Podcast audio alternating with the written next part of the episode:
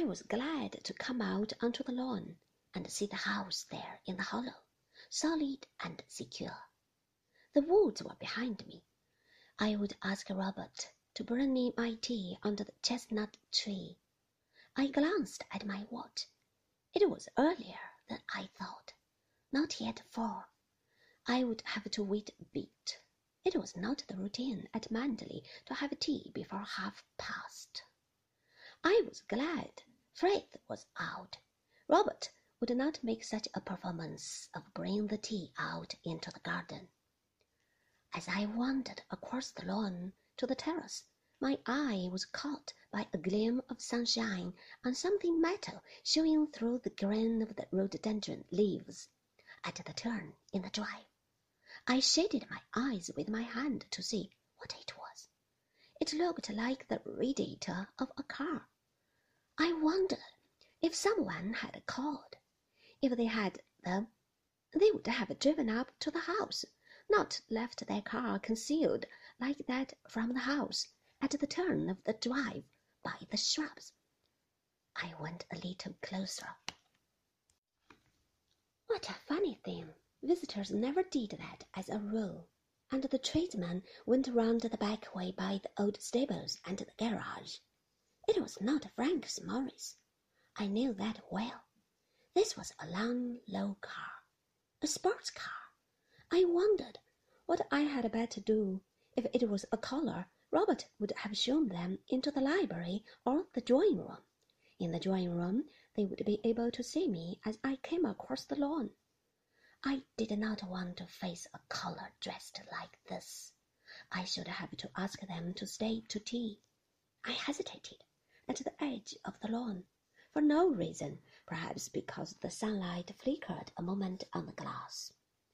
I looked up at the house, and as I did so, I noticed with a surprise that the shutters of one of the windows in the west wing had been opened up. Somebody stood by the window. A man. And then he must have caught sight of me because he drew back abruptly, and a figure behind him put up an arm and closed the shutters. The arm belonged to Mrs. Danvers. I recognized the black sleeve. I wondered for a minute if it was a public day and she was showing the rooms.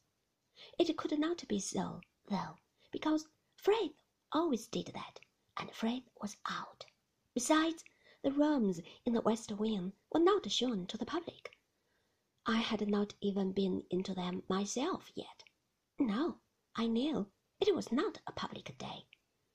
The public never came on a Tuesday. Perhaps it was something to do with a repair in one of the rooms.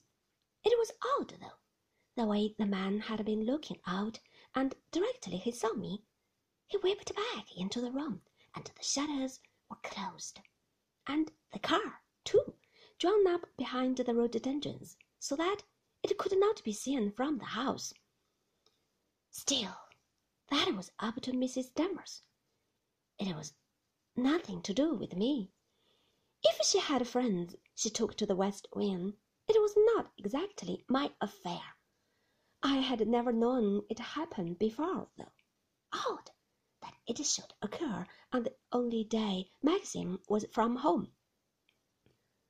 I strolled rather self-consciously across the lawn to the house, aware that they might be watching me still from a chink in the shadows.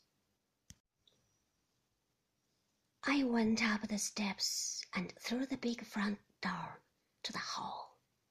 There was no sign of a strange cap or stick, and no card on the settle. Evidently, this was not an official visitor. Well, it was not my affair. I went into the flower room and washed my hands in the basin to save going upstairs. It would be awkward if I met them face to face on the stairs or somewhere. I remembered I had left my knitting in the morning room before lunch, and I went along through the drawing room to fetch it, the faithful Jasper at my heels.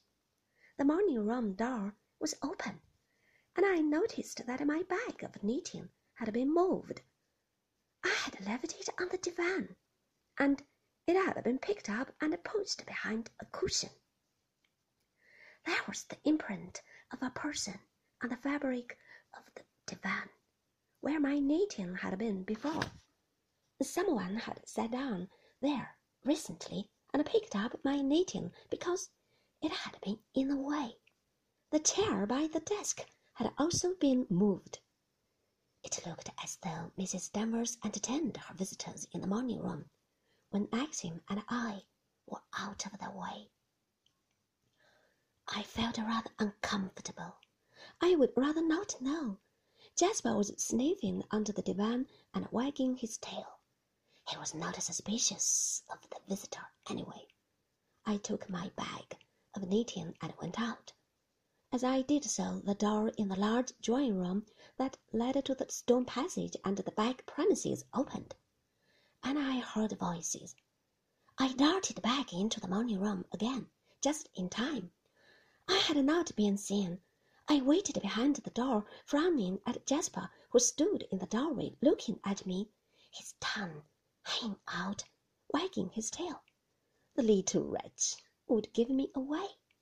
I stood very still, holding my breath.